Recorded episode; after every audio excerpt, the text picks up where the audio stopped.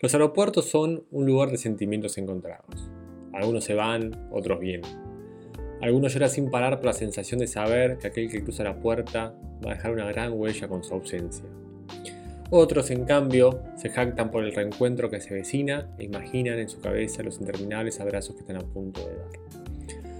Algunos los evitan, casi con fobia.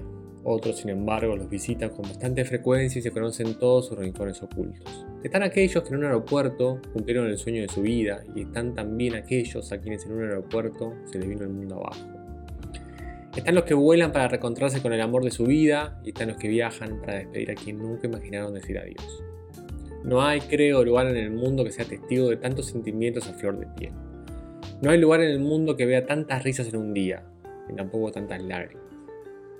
Un aeropuerto por sí solo, con sus paredes, ladrillos y pasadizos, no es más que una gran masa inerte, vacía de vida y emociones. Pero, he aquí el secreto.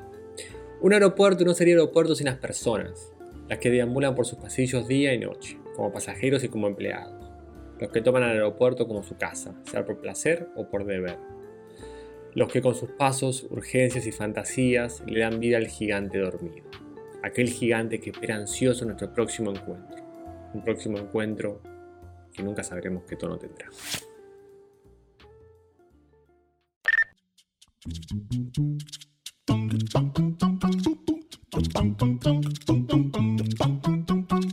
Bienvenidos a este alto viaje. Soy Ariel Matskin. Y yo, Luciano Cisarchi. Entendemos que todavía...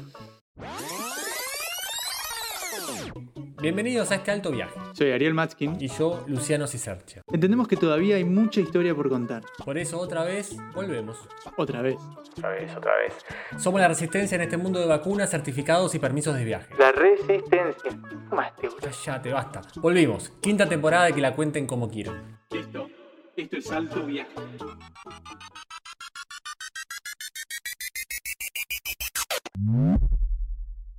Bueno, bueno, que diría que felicidad, estamos de vuelta en Alto Viaje. Hicimos un breve impasse de dos semanas sin grabar, sin episodios. Se nos fue de vacaciones el señor Ariel Matskin, quien acaba de volver hace unos días y lo tengo enfrente mío, todo bronceadito, porque se fue el calor caribeño.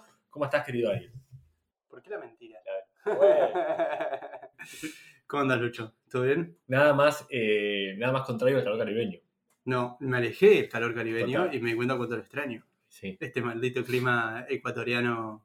Eh, y eh, que la isla te, te, te malacostumbra, Canarias te malacostumbra. ¿Cómo tuvieron tus vacaciones? Eh, te envidié fuerte. Yo creo que más que necesito unas vacaciones urgentes. Me envidiaste por las vacaciones más que por el destino, o por las dos cosas. Amsterdam, a ver, porque hacía frío, pero no es una mala ciudad tampoco. No, es que no está buenísimo. y con frío también estuvo bueno. Sí, pero yo creo que más que hoy me das cualquier destino del mundo, cualquiera, 15 días y, y acepto. Excepto que me digas, bueno, no sé, no sé, cualquiera. no sé si cualquiera. No sé si cualquiera, cualquiera, pero varios y aceptaría. Eh, ¿Cómo estuvo? Eh, estuvo muy bueno Amsterdam, la verdad. Un frío de regarse. Me enfermé el primer día apenas llegué. Eso es tremendo. Es que, eh, claro, mi, estoy acostumbrado a estos 25 grados todos, los días. porque acá también, ponele, no llovió todos los días. Tuvimos 7 días en Amsterdam, 7 días llovió. Pero el problema no es la lluvia. Pues a mí la lluvia me chupa un huevo. El problema es que llueve y hace 5 grados. Entonces me estaba cagando de frío. ¿Es, ¿Es, esa lluvia fuerte o esa continua lluvia tipo garúa que te rompe mucho las pelotas. Todos los días menos uno es la lluvia rompebola nomás. Que, que te va, si te molesta. Que, te Pero te, te, enfría más todavía y así. Sí, sí, es que es peor. Es el tema. Yo prefiero la lluvia de Canarias que fuerte, 10 minutos y corta. Claro, pero aparte acá llueve. Yo he estado en la playa acá, en la playa aquí en Canarias, con lluvia, y me quedo y me mojo y me chupo un huevo. Porque hace calor igual. El tema es que si hace frío, no podés. Pero lo disfrutamos de todas maneras, caminamos un montón, nos cagamos de frío. Y, también volviste a viajar, ¿no? A fin de, o sea, a fin de cuentas, sí, ¿no? Sí, primer, primer viaje de, desde que empezó la pandemia, que no es por un motivo en particular, porque fuimos a Madrid, fuimos a Barcelona, pero fuimos por cuestiones de alto viaje. Eh, fui a Argentina por una cuestión familiar, pero esto es el primer viaje totalmente de descanso. No me llevé la, la notebook y es la primera vez en creo que cinco años que me separo de la notebook durante dos semanas. O sea, como es que los últimos cinco años tuviste más tiempo con tu notebook que con Celeste. Puede ser porque la notebook la llevé a Argentina. y también la llevaste cuando estabas en Berlín y en Italia, ponele. De una. Sí, puede ser. Tremendo. Es, es esa misma notebook que te acompañó desde, Malasia. esa notebook la compré en Malasia en el 2016, si no me equivoco. Sí, 2016 la tengo que haber comprado. eh, ahí en Malasia.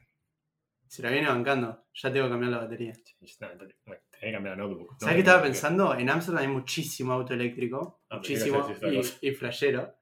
Flashero los autos, porque hay modelos como. Sí, Tesla, tipo. Tesla ni hablar, pero aparte vi, autos que como que no tenían marca, no sé, como que eran proyectos que alguien hizo. Tipo el Tesla low cost o el Tesla de alguien casero. Y lo que pensaba era, no dejan de ser autos a batería. Y esas baterías hay que cambiarlas, porque las baterías siempre se rompen al final. Sí, o se gastan, total. Em, o se te rompe el cargador. Mal. Igual no creo que se, rompa el cargador de una batería de un auto. Pero las baterías sí, eh, tipo, tienen un tiempo de uso. Em, claro, no es como el, tipo, tiene un, un, tanque de nafta. O sea, el auto, claro, un automotor se le rompen otras cosas, me imagino. Total, sí, sí, sí. sí. No, no, ni hablar. Em, será un debate a futuro. Va, igual asumo como es que es mucho más eh, eco-friendly, como es un coche de batería que un coche de tanque de nafta. ¿Sabes que están desarrollando aviones eléctricos? Posta, uh, yo no me subí ni en pedo. Igual no creo que llegue a subirme, pero bueno. No, no, porque va muy lento. Por eso va muy lento. Pero ponele, el tema de la batería es cuando esa batería eh, se rompa, ¿no? no será más, ¿a dónde va esa batería? Y Apple va a sacar su auto que su, con una batería de mierda que se va a romper al año, ¿verdad? Con un enchufe para especial. Sí, no te van a entrar las actualizaciones. No, uh, lo mismo. malísima. como vemos, volviste al mundo de los viajes, no te llevaste notebook eh, y tampoco posteaste nada. En Instagram venís ahí medio, no, medio alejado. Estoy totalmente, totalmente alejado. Ni pienso volver. Y te llevo este tema porque nuestra invitada del día de la fecha es la señorita de redes. O sea, ella maneja un, buen engagement, la rompe, grosa. Porque no es el típico contenido que eh, sube eh, forzando el engagement. Ella puede subir lo que quiera. Que... No, aparte te das cuenta que lo hace como... Eh, o sea, se nota mucho que es su trabajo. Yo creo que en Argentina las únicas personas que hacen eso es ella y Sid Chandler. Sí, que se nota que ellos le dedican tiempo de este es mi trabajo y yo me dedico a comunicar y busco distintas maneras de, Sí, sí, sí, Hay muy poca gente que se nota que lo hace así como. Total. Pero igualmente también se nota como es que le gusta bastante, porque le pone muchísima onda. Si no te gusta, no te sale bien. No te sale bien, es tremendo. Porque sale bien, ese, tipo, ese es el término, le sale bien. Sí, es como. Eh, sí, no es casualidad. Y todo el mundo la quiere aparte. Sí. ¿Viste como es que no era. No tiene maldad. No tiene maldad, boludo. Para mí no tiene maldad. ¿Viste como que te que te digan, uff, a mí, no me gusta mucho la cuenta de ella. Claro. o sea, puede, puede, no interesarte el contenido, que siempre puede pasar, pero nunca dirías como, no, me parece, que yo, una pelotuda, ahora sí, no, cero, cero. Y viste cómo es que pasa lo que no, como es lo, que, no creo pasa con, otras cuentas, que es muy simple encontrar su, correspondencia masculina. Sir Chandler, es como Sir Chandler y ella son como ese... Pero son ellos dos, y no es que sea uno masculino y otro eh, femenino, sino que son ellos dos los que han tenido la madurez de todos los creadores de contenido de viaje, han tenido la madurez de eh, sacar adelante la industria, básicamente. Sí, total. Por lo menos en, Argentina y no sé si te diría en América Latina. Ella en tiempo de pandemia fue mucho más útil que muchas páginas de gobierno para mí. Yo lo, defiendo a capa y espada y que vengan de quien, quiera. ¿eh? ¿Cómo comunicaba? Total. Mucha gente eh, ha vuelto a casa por, por, ella. Yo estaba re pendiente cuando me repatriaron. Total. Cuando estaba ahí que no sabía si salían los vuelos de repatriación, estaba todo el tiempo entrando a su perfil y al decir Chandler. Total. Ahí actualizando, eh, actualizando, actualizando. Vamos a preguntárselo ahora cómo es dentro de poquito, pero eh, apostemos cuántos mensajes llegaban por día en tiempo de pandemia. Para mí no lo sabe. Yo apuesto porque no lo sabe. Porque no lo sabe. Para mí, bueno, igual decir. Te gané. porque seguro no lo sabe. pero si tengo que decir un número, yo creo que más mil. Más de mil seguro. ¿Por, día? Sí. No, para mí en los cientos por día. ¿Más de 500 o menos de 500? Menos de 500. Igualmente, ya a mí, eh, tipo, tengo más de 50 y me podría colapsar mentalmente. No, yo en mi, mejor momento de redes, ponerle que me llegaban 20 mensajes por día y lo sufría. Por aparte, pensá, a 500 mensajes por día, ponele 400 mensajes por día. A un minuto por mensaje que responde. ¿Son 400 minutos? ¿No lo respondes todo? No es imposible. No, lo respondés. Ahí el corazoncito, ¿no? sí. A nosotros la mejor porque no nos clavó el visto, pero nos han clavado el visto un montón de gente que no lo tomamos personal porque sabemos que le llegan muchos mensajes. Obvio, ni hablar. O te contestan a las dos semanas. No, no, total. Y, como y cuando le mandamos el mensaje eh, estaba contemplado que capaz no respondiera porque se le puede traspapelar, puede no tener tiempo, y como decíamos antes, es un laburo y ella, aparte aparece, eh, aparece en radio piolas, aparece en Vortrix, que de Pergolini, eh, aparece en Metro y Medio, o lo que era antes Metro y Medio, como es en Perros de la Calle con Andy Kuznetsov, cuando mandamos el mensaje era bastante mm, contemplable. claro, contemplable. Como me responda, respondió, se copó, la tenemos aquí, ya vamos casi ocho minutos y pico de intro, va a ser una charla larga, larguísima. Eh, así que nada, ¿estás listo? Vámonos.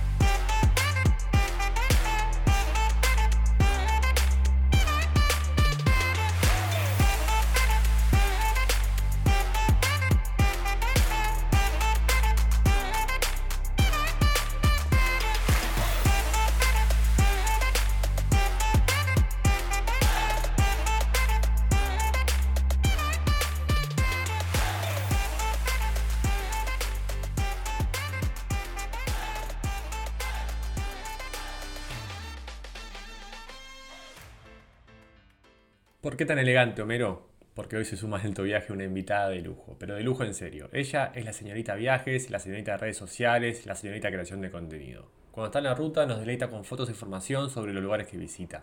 Y en la ruta no, siempre se pone la cinta de capitana y se pone al servicio de la comunidad bloguera, instagramera, twittera, para brindar toda la información sobre los temas del momento. Nos ponemos de pie, aunque ella no nos vea, y le damos la bienvenida a Florencia Jiménez, acá Floxy.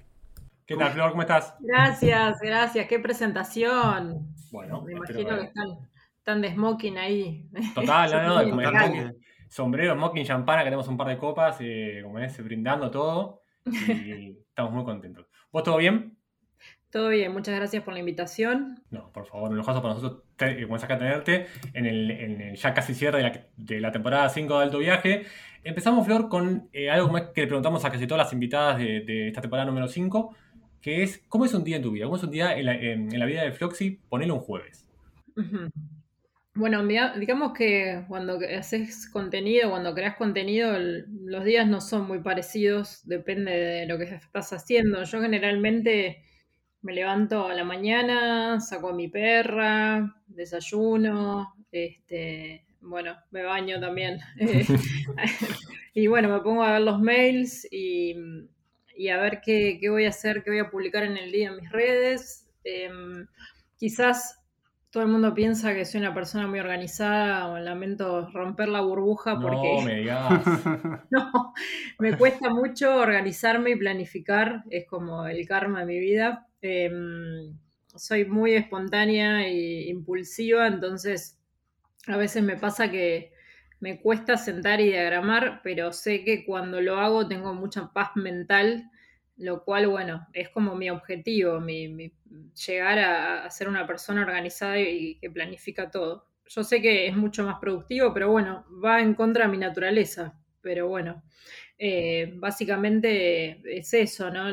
inclusive los fines de semana, es ocuparme de, ver a ver qué es lo que, voy a publicar, qué, es lo que está pasando también en el mundo, ¿no? Yo soy muy activa en Twitter y en Twitter me entero de absolutamente todo y, también me da, me da, el pie a poder crear contenido en base a eh, las oportunidades que aparecen porque se hablan de ciertos temas o eh, justo es un día, una fecha clave para algo o se te festeja otra cosa. Entonces, creo que para los que hacemos contenido, eh, esos detalles no los puedes pasar por alto y quizás lo que pasa es que vos si planificás, por ahí sabes las fechas con anticipación, puedes hacerlo, pero hay cosas que surgen en el momento y creo que uno tiene que saber aprovecharlas. Bueno, justo hablando de eso de saber aprovechar cuando las cosas pasan, si bien eh, tu presencia en la blogosfera hispanohablante siempre fue conocido, ah, o sea, siempre se te conoció en las redes, con el tema de la pandemia y el rol que asumiste de comunicadora y, ayudando sobre todo a la gente que estaba varada afuera, que entre comillas me ayudaste a mí también porque yo estuve varado afuera, sin saberlo me ayudaste. Eh, ¿cómo, cómo, asumiste ese, ese, ese, cambio, esa explosión en, en, el alcance? Porque pasaste a estar presente ya en un, eh, tal vez en, en un montón de ambientes que antes no, no estabas. ¿Cómo, cómo, cómo manejaste ese cambio en tu rol?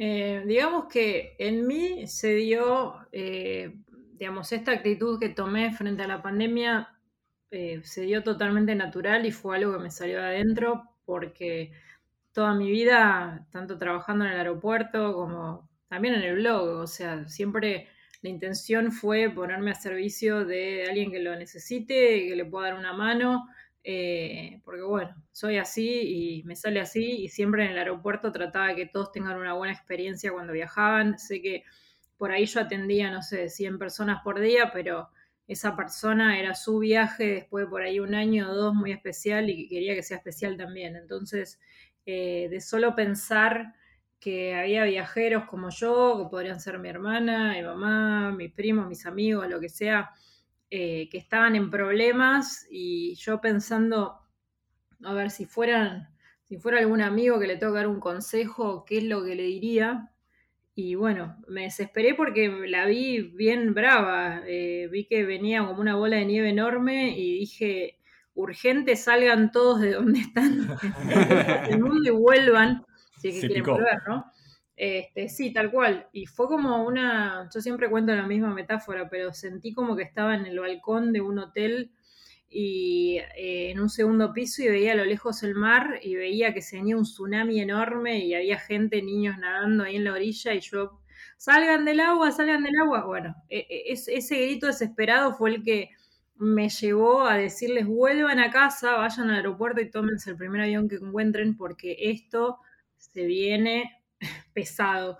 Y bueno, y, de hecho hay un video que yo hice el 15 de marzo, está en IGTV, que lo veo hoy, mira, se me pone la piel de gallina, o sea, era como Floxy Nostradamus, terrible, o sea, yo estaba re caliente diciendo no viajen, porque había gente que me preguntaba, tengo la semana que viene un viaje a Brasil, ¿qué hago? ¿Viste? Yo, no viajen, no viajen, estaba como desesperada, pero para que me escuchen, y la verdad que eh, ese video que estoy tan ofuscada, yo soy bastante tranquila y la verdad que este, era raro verme así. Eh, mucha gente me hizo caso y me escribieron después, gracias a que te vi tan alterada, o sea, decidí, bueno, pierdo unos mangos, pero me quedo tranquilo y la, verdad que tenías razón porque al final, bueno, pasó lo que pasó.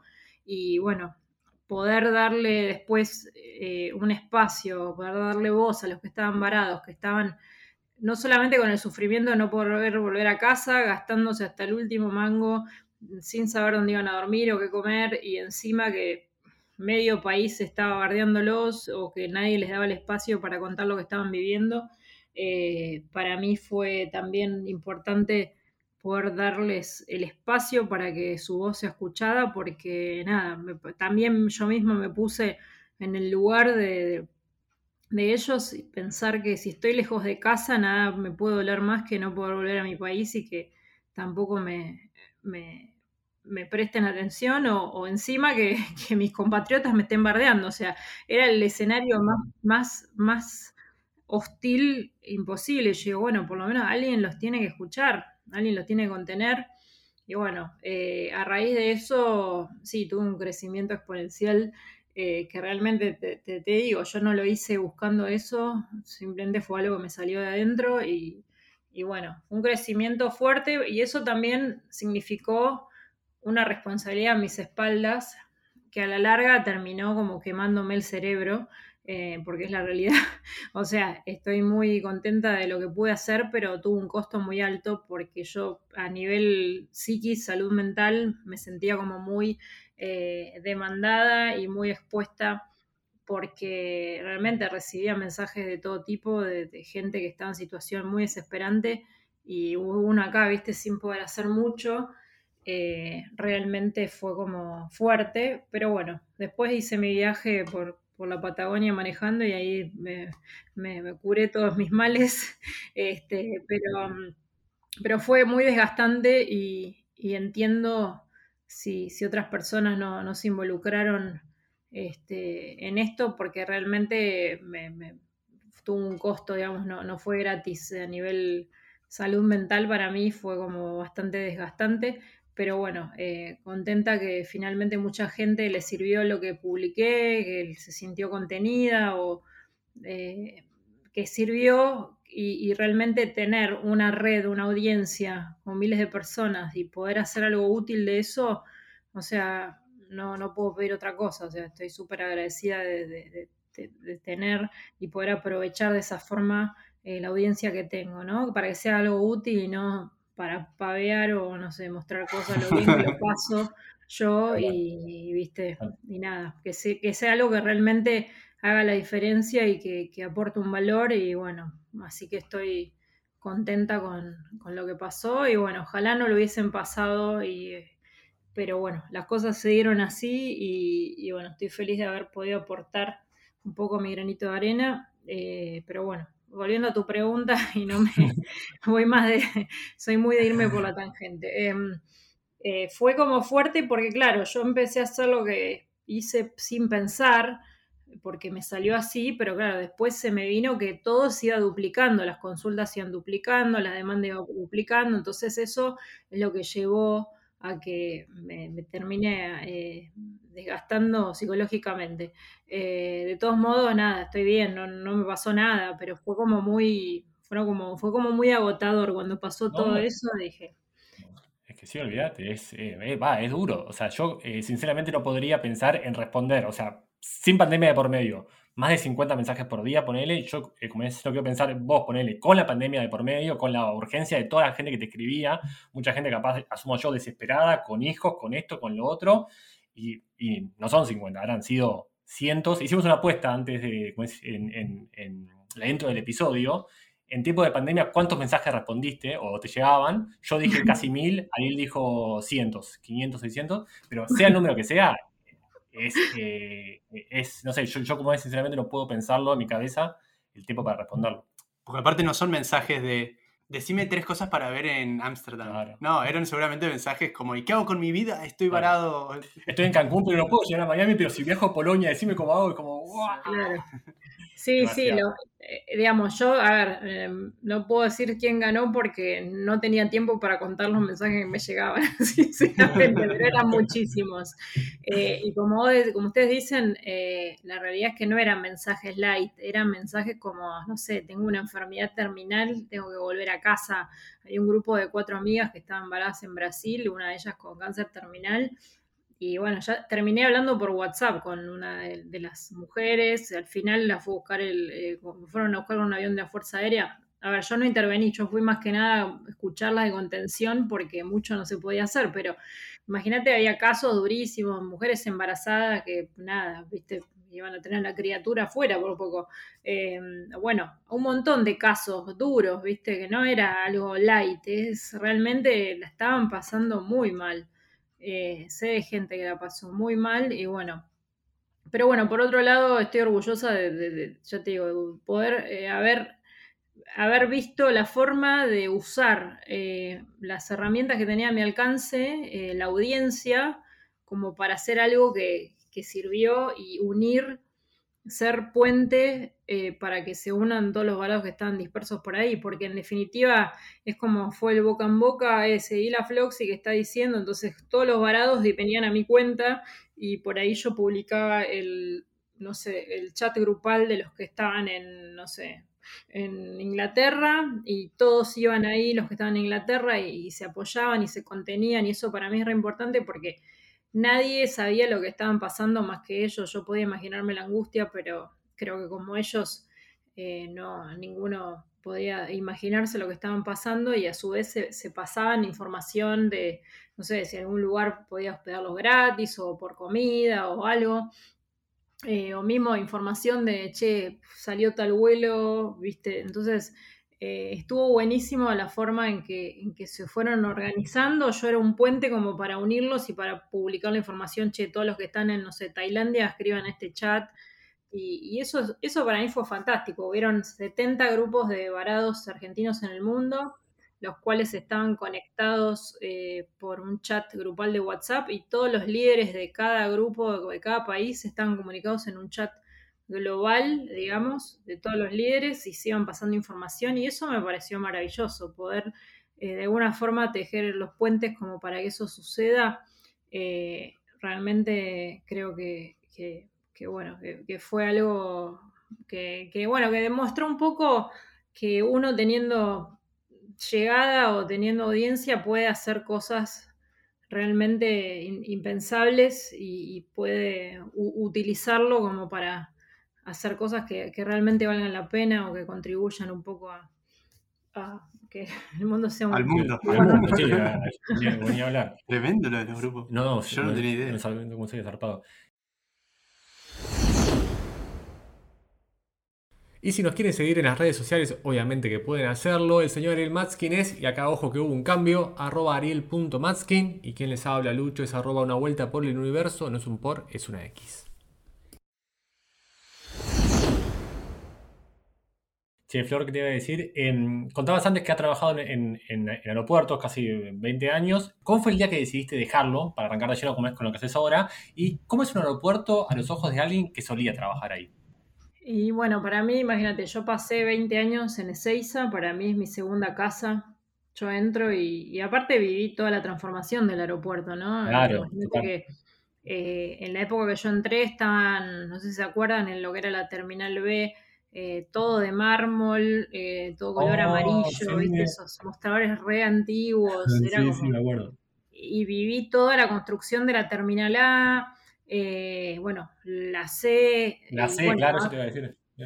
Sí, después todo lo que ahora es la nueva terminal que nunca se llegó a inaugurar, con toda la, pandemia se frenó, que también estaba alucinante. Bueno, eso, bueno, eso lo llegué a ver ya una vez que ya no trabajaba más ahí, pero eh, digamos, yo vi todos los cambios de Seiza, vi toda la llegada de las nuevas aerolíneas, eh, toda la llegada de, gente nueva a la comunidad eh, aeronáutica, que para nosotros es como una familia, o sea, porque imagínate que te ves con la misma gente todos los días y algo muy lindo que tiene el laburo en aviación es que es siempre un trabajo en equipo, o sea, el piloto no es el más importante, todos los, todos los actores dentro de, la operación son importantes para que, la, para que la operación salga bien en tiempo informa y segura. Entonces, es como un engranaje. Y cuando vos por ahí tenés problemas eh, y necesitas, tenés un vuelo cancelado o necesitas eh, lugares o porque tenés sobreventa o algo, uno siempre se relaciona con eh, colegas de otras aerolíneas que te van dando lugares para reubicar pasajeros o te dan una mano en lo que sea. Entonces había un ambiente muy lindo en el aeropuerto. Hay generalmente donde todo el mundo se conoce y donde cuando las papas queman, eh, sabes que puedes contar con el otro, porque, porque todos estamos en la misma y sabes eh, qué es lo que... Eh, o sea, cuando hay problemas, hay problemas de verdad y no tenés mucho tiempo para pensar. Y a mí eso es lo que me dio, para mí fue como la mejor escuela, poder trabajar en, en, esas situaciones de, que eran extremas o donde tenés que tomar decisiones en cuestión de minutos y no tenés mucho tiempo para pensar, pero tenés que mantener la calma y actuar. Eh, realmente a mí me dio el training para poder aplicar inclusive hoy en día en, las redes. Yo creo que si yo no hubiese tenido toda eh, la experiencia eh, trabajando en el aeropuerto en situaciones de, digamos, situaciones que, que te ponen al límite, no, quizás no hubiese reaccionado de la forma que reaccioné para ayudar en mis redes en la pandemia. Fue un poco eh, lo que hacía de trabajo en equipo, de poder eh, orquestar, digamos, de qué forma podemos ayudarnos entre todos.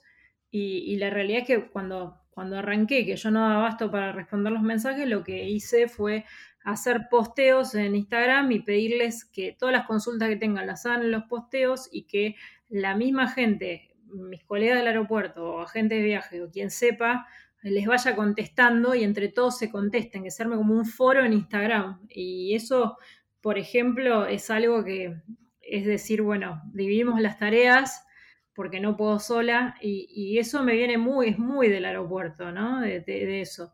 Y, a mí yo guardo mucho cariño y, no es un trabajo que a mí no me gustaba, eh, no es como, viste, se odio mi trabajo, quiero renunciar y, viste, no, eh, a mí me encanta, me encantaba laburar ahí y ya te digo, fue, este, armé mi carrera ahí de 20 años, pasé por todos los puestos y mm, conozco mucho el aeropuerto por dentro. Entonces yo, eh, para mí es como, no sé, me lo conozco de memoria, todos los espacios y me acuerdo todo lo que viví y, bueno, fue una decisión muy difícil eh, decir, bueno, voy a ir por, mi proyecto, voy a, voy a, abrir el camino acá, eh, después de tantos años, teniendo un, puesto bueno, buenas vacaciones, buen sueldo, no es que estaba dejando un trabajo de mierda, básicamente, era, como, era realmente un buen trabajo.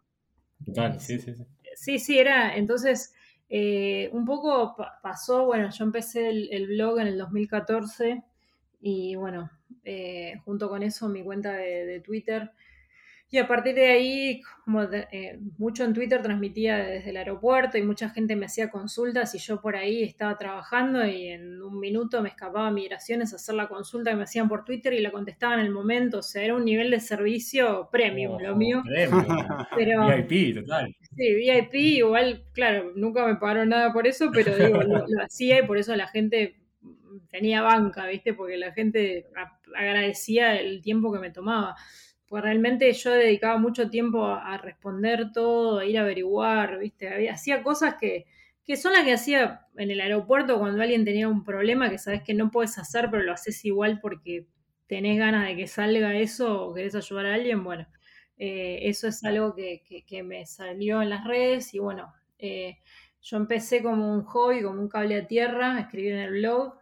Jamás pensé que iba a poder vivir de esto, era como, era como, nada, eh, y, bueno, para mi sorpresa, empezó a crecer muchísimo, se, creó una comunidad enorme. Y, bueno, empezaron a llegar las invitaciones de hoteles, de secretarías de turismo, y, bueno, eh, llegó un punto que me empezaron a invitar a viajes que yo, imagínate, amo viajar y, si no podía ir a un viaje era como que se me destripaba el corazón, ¿viste? Decían, de tener que decir que no porque no podía, porque tengo que trabajar. Igual eh, agradezco a mis compañeros que siempre me cubrieron y me dieron una mano. Después yo por ahí tenía que volver y trabajar, no sé, 15 días sin francos seguidos. Entonces, ¿qué pasó? Eh, me recubría a mis compañeros, pero yo después tenía que devolver y por ahí tenía que trabajar un mes seguido sin, sin franco. Entonces me agotaba y, llegó un punto que no, físicamente no me daba el cuerpo para hacerlo. Entonces digo, bueno, o me dedico full time a, mi carrera aeronáutica, sigo con esto, o me dedico full time a, crear contenidos y a seguir con mi proyecto. Y bueno, la, la decisión, en realidad el click me, me, me hizo cuando estaba de viaje, lo, conté muchas veces, pero cuando estaba en Islandia, yo hice un viaje a Islandia sola que, fue, para una convención de bloggers de todo el mundo, que estuvo muy buena. Eh, en, ese lugar yo compartí mi viaje de una forma distinta como nunca lo había compartido mucha gente se recopó con Islandia y aparte es como que sentía que estaba llevando todo el mundo conmigo y, por el feedback de la gente me lo hicieron sentir así. Y nada, iba manejando por la ruta desierta, toda blanca, nevada, Islandia, y yo, lo que estaba disfrutando ese momento y todo lo que estaba generando ese viaje, yo digo, no, yo quiero esto siempre. o sea, yo disfruto mucho haciendo esto. Eh, amo la aviación, pero esto es como que me, despierta, me enciende la llama, es, como... Eh, entonces dije, bueno, ok, eh, basta de hacerte la Dolou, hacete cargo y, bueno, vamos, vamos por eso. Y, bueno, ahí me propuse... Es como que te quedó chico el aeropuerto. Sí, sí, sí, eh, es como que de repente sí, sentía que quería salir al mundo, ¿no? ya lo venía haciendo, pero de otra forma mucho más tranqui, pero quería compartirlo, ¿no? Con el mundo y, bueno, dije, de acá a un año voy a, voy a renunciar a mi trabajo y voy a dedicarme 100% al mundo de Floxy, a mis redes y, bueno, cuando volví, eso fue en noviembre del 2017, me puse así el objetivo de, bueno, el año que viene ya vas a estar viviendo esto y, me puse las pilas y traté de buscar sponsors y, y, bueno, y a veces pasa que, viste, que cuando uno toma la decisión eh, es como que el universo empieza a complotar a tu favor de alguna forma y, y, cuando uno deja algunas cosas y elige otros caminos se hace espacio para cosas nuevas, ¿no? y lo que pasó fue que decidí en, en, agosto de 2018 renunciar finalmente y bueno, arranqué un viaje por Europa de tres meses y a partir de ahí es como que se me abrieron un montón de puertas, ¿no? Al, yo al tener la disponibilidad, el tiempo, eh, empezaron a, suceder cosas hermosas y, y la verdad que por suerte puedo vivir de esto, puedo vivir bien y, hacer lo que amo y bueno, no me arrepiento, pero fue una decisión muy difícil y más con todos los prejuicios que, uno va cargando, ¿no? O mismo los miedos que te, que te transmiten de afuera, ¿no? Mi mamá estaba horrorizada, como cómo vas a dejar un trabajo de, de 20 años en dependencia para ser monotributista, o sea, sos kamikaze, ¿entendés? Como ¿Qué estás haciendo? ¿Qué estás haciendo? O sea, mi temor más grande era enfrentar a mi vieja y decirle, mamá, voy a renunciar, y era como tener que explicarle a mi vieja lo que iba a hacer. Pero bueno, eh, por suerte las voces exteriores no, no, si bien, bueno, son un ruido, ¿vieron? Es como, uno siente como, como un ruido de esas voces, pero no hay que darles pelota. Yo lo sentía muy adentro y dije, tengo la capacidad de que, bueno, si esto no sale bien, de alguna u otra forma me las voy a arreglar, pero lo tengo que hacer, por lo menos lo voy a intentar y bueno, la verdad que salió muy bien y, creo que es muy importante para poder tomar estas decisiones, creer en uno, que es lo principal, porque si no, si vos no te pones fichas en vos mismo, nadie lo va a hacer por vos. Entonces, este, bueno, el día que, que, fue mi último día fue muy emocionante y, y, bueno, me fui a lo grande como lo soñaba, que, fue subiéndome al avión, cerrando yo la misma la puerta del avión, haciendo mi oh. último anuncio de embarque. Este, había, fue mortal, están, están mis historias. fondo, Tremendo. Tremendo, ¿no? Fue mis historias. Yo siempre fui muy, muy teatrera, muy peliculera, ¿viste? Dije, no, quiero irme con estilo. Entonces, eh, el último día trabajé a la mañana y después, bueno, me cambié, me fui en el vuelo, trabajaba en Alitalia en, Alitalia en ese momento, me iba para Roma y, bueno, me cambié, me puse de pasajera, hice el último anuncio de embarque, subí al avión, me despidieron todos mis compañeros.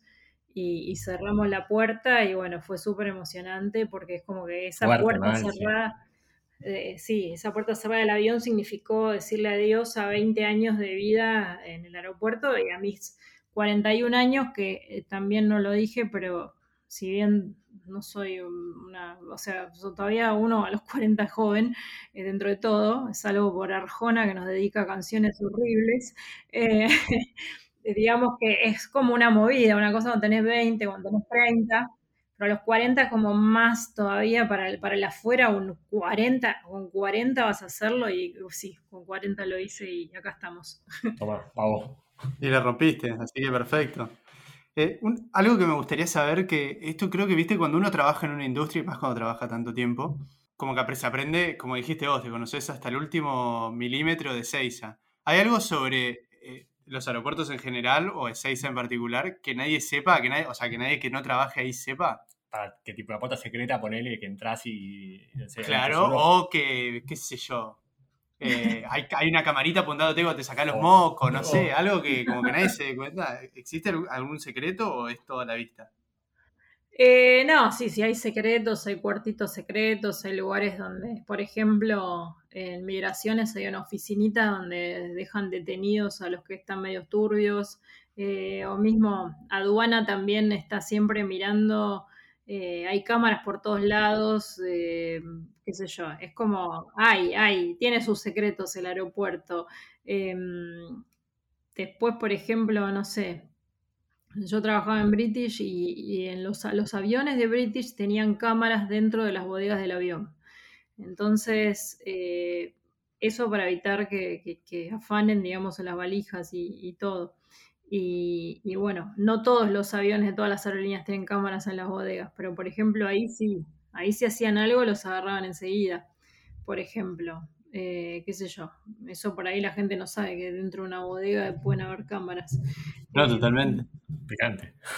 Sí, sí, sí. Después, bueno. no sé, ahí, ahí, ahora realmente no, no me acuerdo, pero bueno, por ejemplo, en una época me acuerdo que todos los que andaban como en historias clandestinas en el aeropuerto, historias de aeropuerto, se iban a, la, puerta 13 eh, en, la, en, la, terminal B, la última puerta 2 era la puerta 13, que era como una salita media alejada. Entonces, todos los que trabajaban en el aeropuerto, que andaban en alguna historia media turbia, eh, se iban a apretar ahí a la puerta 13.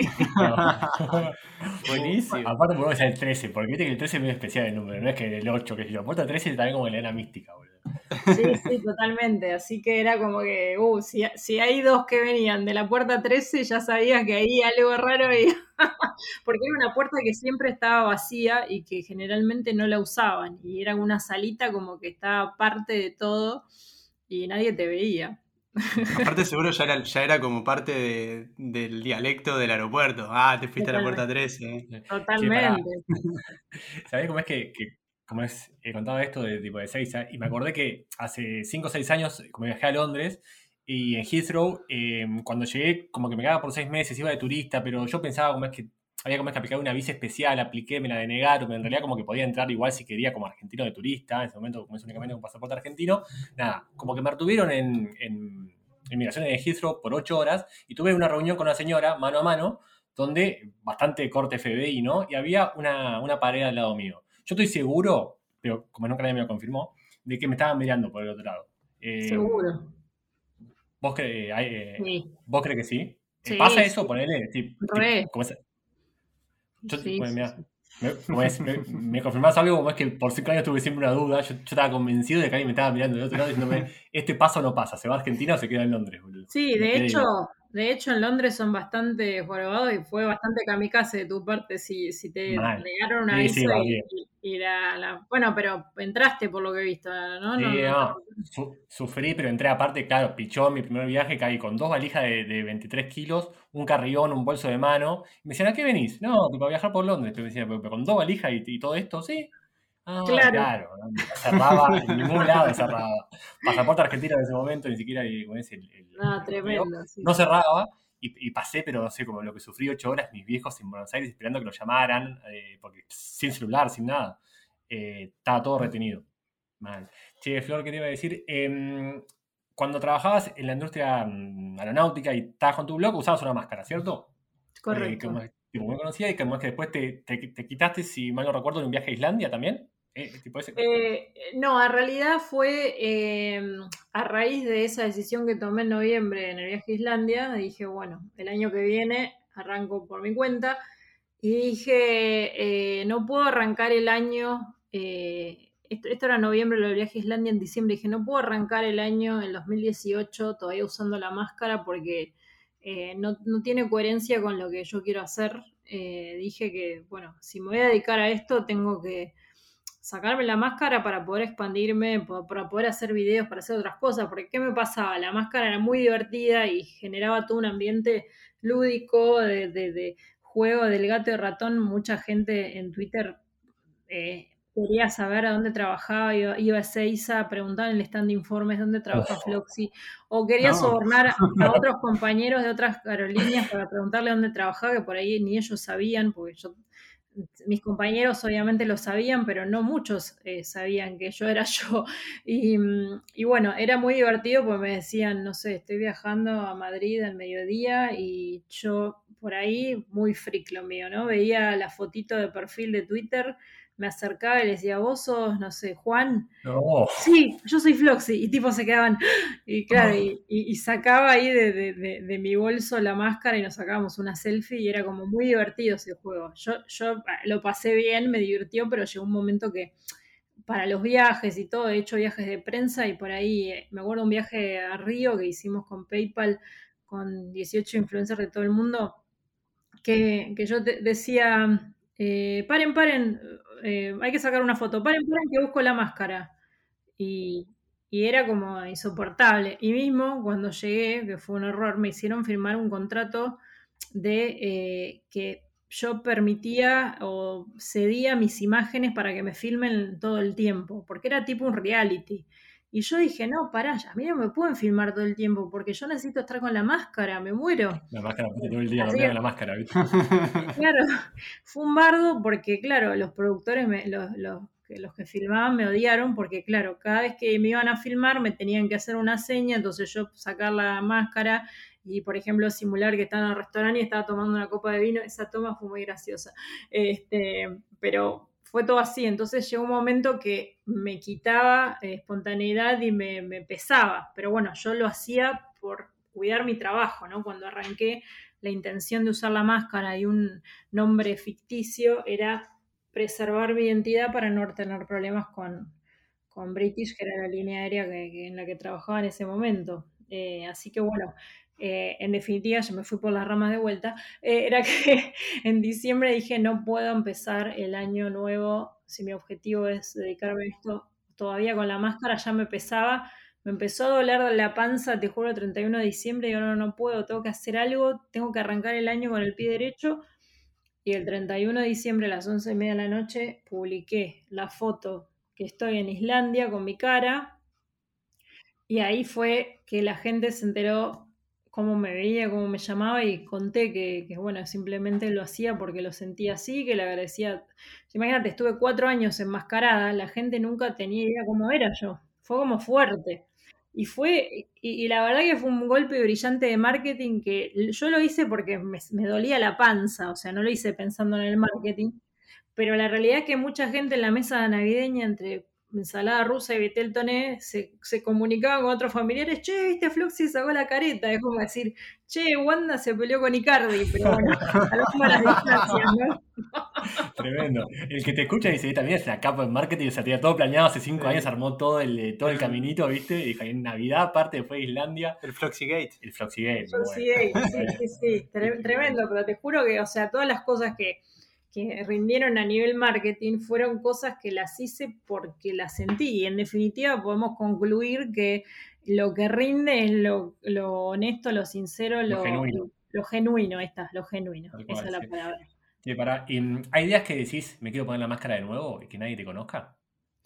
Eh, no, no tanto, porque tampoco es que, a ver, soy Susana Jiménez, de como, a veces sí me reconoce, me reconoce la gente, pero no, más que nada es como que eh, a veces es como desgastante que la gente espere, demande tantas cosas de mí, en el sentido que, bueno, eh, a veces me pasa que, bueno, Hoy en día me llegan un montón de mensajes. Con 163 mil seguidores me llegan muchos mensajes con consultas que no son eh, Floxy, no sé, tengo tal vacuna, puedo entrar a tal lado y termino ahí, no. Bueno, le respondo eso.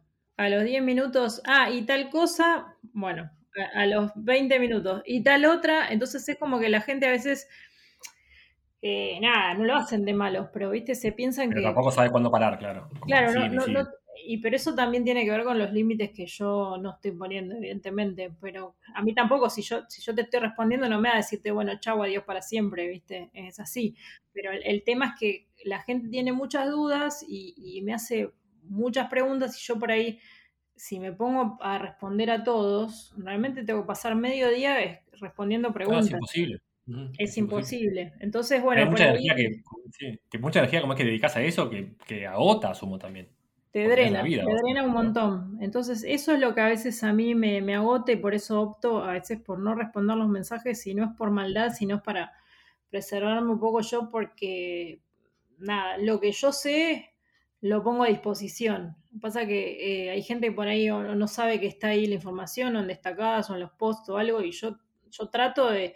Lo que pasa que lo que falla mucho y siempre eh, hay dos cosas, es la interpretación y segundo, eh, la vagancia de no querer buscar. A mí me hacen preguntas que vos entras a Google y pones una palabra y ya te sale la respuesta, ¿entendés? Entonces es como que es un mix. Eh, hay gente que realmente o hay gente por ahí que me, hace preguntas que son tan rebuscadas, pero tan rebuscadas. No sé, somos una familia de seis. Dos tienen, no sé, Sputnik Moderna el otro, después tiene permiso, la visa vencida de la residencia. Y, viste, son cosas que te puede responder un consulado, que ya escapan a. Porque yo te puedo dar mi opinión en base a lo que sé, pero me puedo equivocar. Esas respuestas hay que buscarlas donde corresponde, ¿no?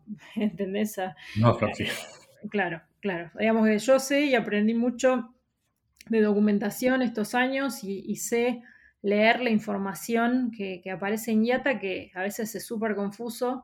Eso por ahí lo tengo más aceitado y eso es una ventaja. Eh, pero la verdad es que no tengo todas las respuestas del mundo y, y, creo que también cuando uno tiene un caso como que está desesperado, a veces me escriben urgente, estoy desesperado, qué sé yo, es como que, bueno, podés encontrar las respuestas o sea, si tu salvación es, que te responda yo, está frito, porque no, porque no responda, sino, sino porque es una responsabilidad muy grande que me cargan de decir, bueno, viste, vos me dijiste esto, palabra santa. Claro, es justo para vos. Claro, es demasiado. Yo, te puedo orientar, pero la respuesta te la va a dar el ente oficial o quien corresponda que, que te tenga que responder esto. O sea, yo te puedo orientar, pero más de eso no. Pero bueno, es algo que, tendré que seguir resolviendo en terapia y, veré, pero bueno, eh, no, no tantos, eh, y realmente esto de ponerme la máscara de vuelta no, porque yo disfruto cuando,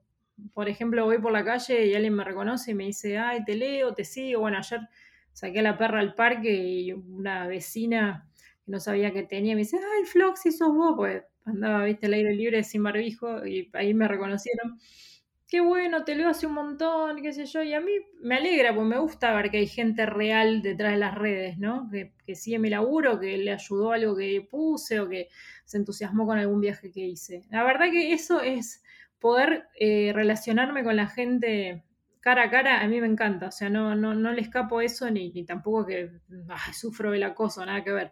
Es más un tema de, de, lo que la gente pretende. ¿Qué pretende usted de mí?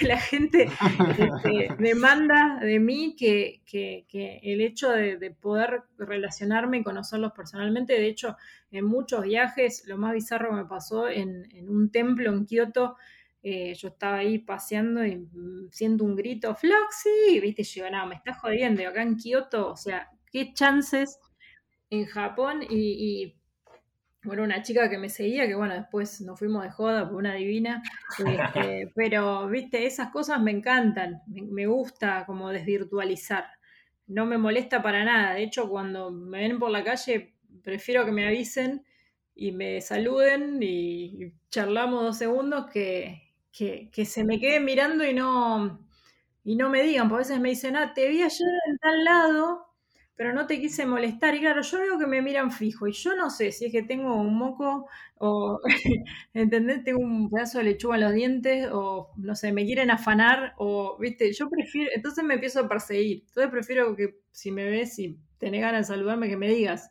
hey, qué sé yo, y yo te saludo y está todo bien. Prefiero, te juro. Pero hay veces, o mismo en la calle me ha pasado que una chica vino corriendo atrás, Floxy, a los gritos, yo, me afanan, me afanan acá. Y el celular dije, claro, pero porque sentís como alguien corriendo atrás, es como muy, viste, te asustás.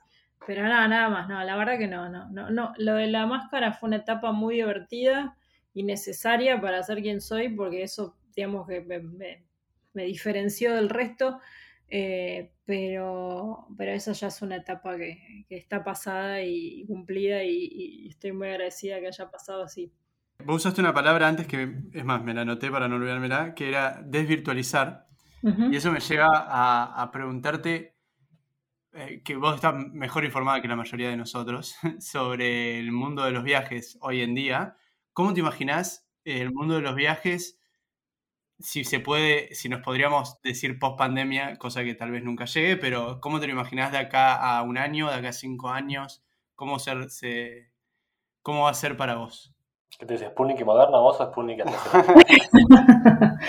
Sputnik es una palabra que habría que ponerle el pi, porque la verdad que sea consulta de Sputnik es tremendo. Pobre, ojalá que lo aprueben pronto, porque si no, mucha gente está limitada. Pero bueno, volviendo a la pregunta, em, creo que los viajes eh, poco eh, estuvieron frenados mucho tiempo y, mucha gente como que tiene ese hambre de, volver a viajar, de salir, pero, pero no creo que todos tengan ganas de volver a lo de antes, que eran por ahí eh, viajes masivos, con grupos de gente, en lugares apelmazados. Creo que eh, la gente está eligiendo, primero que se siente más cómoda y más segura viajando por, por su zona, cerca de su casa y, segundo, que mm, creo que valora mucho más eh, las experiencias eh, más personalizadas, como más privadas, más especiales, que te conecten más con la naturaleza, con la esencia, con la comida rica, con los placeres, porque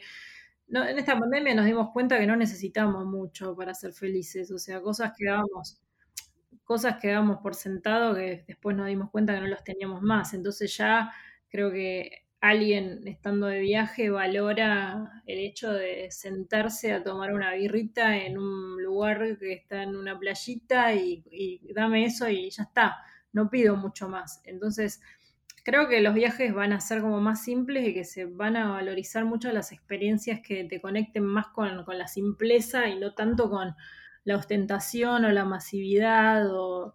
Eh, me parece que los viajes que vienen son como más eh, como experiencias más diseñadas en base a, poder disfrutar realmente de las cosas simples que, los destinos ofrecen y no cosas muy rebuscadas o, muy masivas sobre todo. Ese turismo masivo de grupos y hordas de turistas me parece que no va más. Y, con todo esto de la pandemia creo que seguramente van a seguir, pero me parece que como que mm, si se avivan la gente que está en turismo, que que realmente tiene un emprendimiento. Creo que es una gran oportunidad para ofrecer algo distinto, ¿no? para ofrecer experiencias que te dejen, que, que, te dejen una huella en cada viaje que sea, que no sea un viaje. Yo creo que ahora no me conformaría con menos de viajar y vivir en una, una experiencia que sea inmersiva dentro del destino, que, que, me conecte con sus raíces, con su historia, con y no nada más de, de pasada que pasé, saqué la fotito y ya está.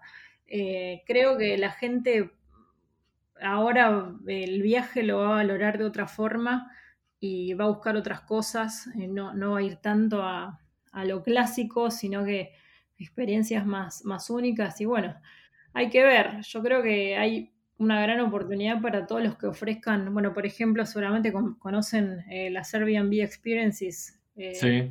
Bueno, que, que son experiencias eh, diseñadas por locales en cada ciudad que te ofrecen cosas distintas.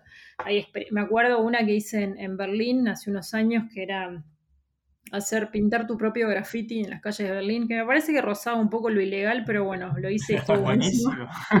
muy buena igual. Pero, muy buena. pero la verdad, a mí esa experiencia me, me, me, me flasheó la cabeza mal porque fue, nada, fuimos con un pibe que hacía grafitis, que nos llevó todos los materiales y, nos enseñaba más o menos la técnica y, cada uno pintó su graffiti.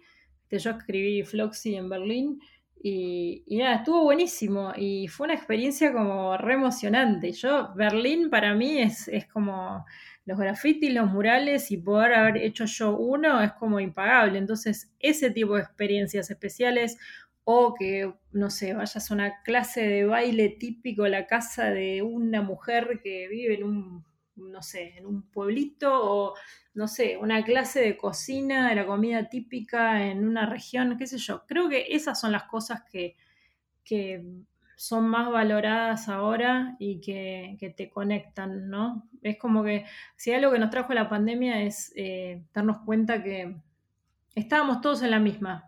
Eh, estés en la parte del planeta que estés, estábamos todos confinados, eh, pertenezcas a la clase social que pertenezcas, estábamos todos como en la misma. O sea, eh, estábamos en el mismo mar en distintos botes, digamos, ¿no? Pero un poco creo que nos unió como planeta en decir, bueno, todas las sufrimos, no hay ni una persona, creo yo, que no, que no ha sido afectada por, por los efectos de la pandemia de alguna forma o de otra, y creo que, que eso hace que mm, a la hora de viajar uno pueda eh, entender o disfrutar o quizás eh, tratar de ver algo distinto de, de los destinos como, como, lo veía, como lo venía pensando de cómo lo venía pensando previamente a la pandemia, digamos. Sí, Flor, vamos ya casi 45 minutos de charla y hablaríamos otros 45 claramente, pero tenemos que llegar a la, a la sección que mm, inauguramos esta temporada número 5 y que increíblemente mantuvimos todos los episodios, que en realidad son dos mini secciones. Una son preguntas picantes, entre comillas, porque no son tan picantes,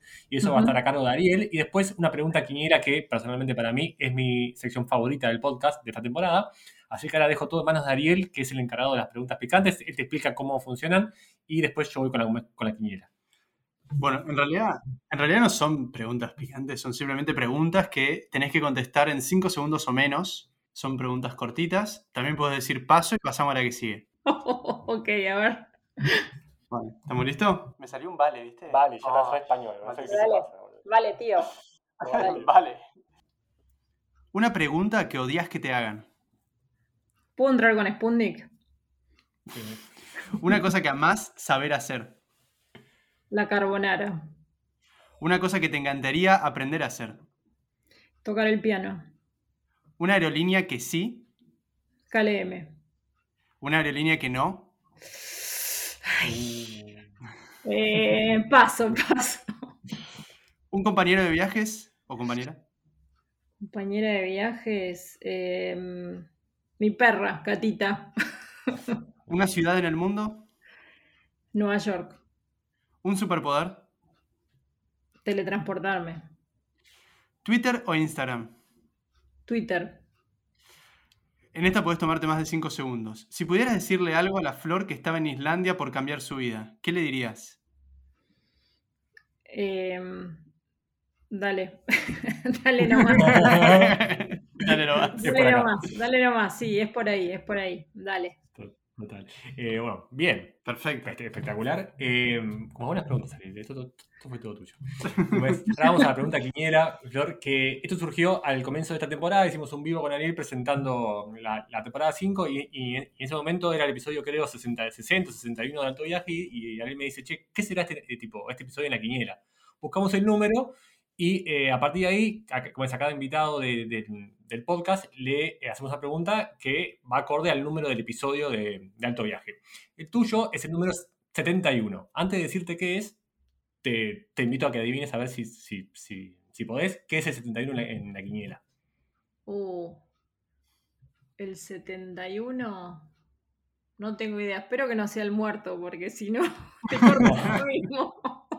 No, igual, el muerto era el 70. O sea, tuviste un episodio de que toqué ese. Bueno, tremendo. Menos mal. Pero el 71 tampoco creas que se que zafaste porque son los excrementos. Ah, bueno. tranqui, tranqui en el podcast. Tranqui, así. Entonces dijimos, bueno, eh, eh, confieso que tuvo esta pregunta en blanco hasta hace más o menos una hora y pico, porque no sabemos qué me vas a preguntar, claramente. Eh, pero intentamos hacer algo, una pregunta de mierda, ¿no? Cuac. Pero bueno, eh, como vamos a la pregunta, eh, con lo que pudimos eh, yo pensar, hubo un momento que dijiste, mando toda la mierda, que no tenías más ganas de seguir con la, con la presencia online, con los consejos, con la, con, la, caja de preguntas. en ese momento dijiste, basta. no sé si tipo, como es, es la cuenta, pero me tomo un mes afuera de las redes. Em, sí, me pasó cuando, cuando pasó un poco y más o menos volvieron todos los varados que dije, no, bueno, voy a hacer un stop y estuve creo que dos semanas sin conectarme, avisé que era lo que me pasaba y todo el mundo me apoyó, está todo bien y bueno. Eh, no, no fue un mandar a la mierda, fue un poner un freno y decir, bueno, para, priorizar tu, tu cabeza porque si no, no, queda nada acá. Eh, pero no, mandar a la mierda no. Yo soy una persona bastante pacífica, tiendo al diálogo, a la comunicación. La verdad que para que yo me enoje tiene que pasar algo como muy fuerte. Ahora, cuando me enojo, me enojo. pero bueno, llegar a ese punto no, no, no he llegado, pero sí es decir, bueno, hago una pausa por mi, mi salud mental. Sí, es necesaria a veces. Perfecto. ¿La pasaste bien? Genial, chicos, me quedaría hablando horas, la verdad que nosotros también. Nosotros también, la verdad fue una charla eh, increíble. Eh, si bien obviamente eh, creo que no hace falta, pero acá te damos tu minuto de fama para contar tus redes sociales, tu sitio web, cómo te puede seguir la gente, cómo te, puede contactar. No creo que haya alguien como que no te conozca cuando escuche este episodio, pero acá te damos tu minuto de fama. Siempre el público se renueva, así que les cuento que me pueden encontrar en mis redes, más que nada en Twitter y en Instagram, que es donde estoy más activa, es arroba floxy10, f l o x i e 10, eh, en mi blog, floxy.com.ar, y bueno, estoy ahí tratando de, cambiar el chip y romper los eh, esquemas, las estructuras mentales y tratar de, arrancar con YouTube, que es otra, otro lenguaje y otro tipo de laburo, pero bueno. Bienvenida al club. Estamos cinco años eso, intentando. intentando. intentando. Diciendo que sí y nunca. Lo importante es intentar, es, eh, crear y, probar cosas nuevas, no quedarse siempre con lo mismo. Y bueno, aprovecho para decírselo a quien esté escuchando y quizás le sirva que, bueno, que nunca es tarde para tomar decisiones, para hacerse cargo, para, para tomar las riendas de tu vida, pues en definitiva la vida la maneja uno mismo, puede tener ayuda de afuera, es muy importante la gente con la que te rodeas, pero las decisiones y los miedos y todo lo, afronta uno mismo. Y también uno es quien cree en uno mismo y quien es el, motor y la fuerza para ir adelante. Entonces, este, a mí me pasó en todos los cambios que tuve en mi vida, siempre tuve mucho miedo, pero los hice igual. Entonces, el miedo, no les voy a mentir, nunca se va pero lo importante es la convicción que uno tiene adentro para, para seguir sus ideales. No quiero ser cliché y decir, ah, persigue tus sueños, sal de la zona de confort, eh, porque no es así, tampoco la pavada, o sea, en el sentido que creo que uno, sí, puede salir de la zona de confort, sí puede salir de sus sueños, pero que no pierdan de vista que todo eso lleva mucho trabajo, constancia y esfuerzo, porque nada es gratis en esta vida Y si bien hoy ven la punta del iceberg, que es una vida hermosa que con viajes y haciendo lo que a mí me gusta, también eso implicó la parte que está debajo del agua que nadie ve, que muchísimas horas de laburo, de, trabajar en, simultáneo en el aeropuerto ocho horas, estar 10 horas fuera de mi casa y después quedarme horas trabajando hasta la madrugada, eh, haciendo malabares para poder hacer las dos cosas, invirtiendo mucho tiempo también y, bueno, quiero que sepan que, todo es laburo, constancia y, que bueno, hay que ser este, coherente sobre todo con lo que uno hace porque eso es lo que va a validarte y que va a hacer que permanezcas en el tiempo, ¿no? La constancia, la coherencia y que sea fiel a vos mismo. Así que bueno, si alguien está escuchando, espero que le sirvan estas palabras porque a mí me hubiese gustado que me las digan hace unos años y bueno, las aprendí por mí misma, pero bueno, si, si las puedo expandir y que le sirva a alguien, mejor todavía. Espectacular. Tremendo. A nosotros nos sirve. Yo no te, Ari, ¿la pasaste bien vos? Yo la pasé espectacular. La verdad que sí, vamos cerrando la temporada y alta charla tuvimos. Alta, alta charla. Así que nada, em, a los que nos, escuchan este, este mismo jueves cuando estén en Spotify este episodio y en Apple Podcasts, etcétera, etcétera, etcétera. Mil gracias como siempre. El público es eso, como es que nos mantiene vivos ahí en el aire. A los que nos escuchan en cinco años, porque esperemos, sigamos en cinco años ahí en, en todas las plataformas. Ojalá que Floxis sea la número uno todavía ahí en el tema viajes, etcétera, etcétera, mil etcétera más. Como siempre, gracias por escucharnos. Hasta la próxima. Hasta la próxima. Uy, boludo, me confundí, no era 79, era 70. Bueno, ya fue.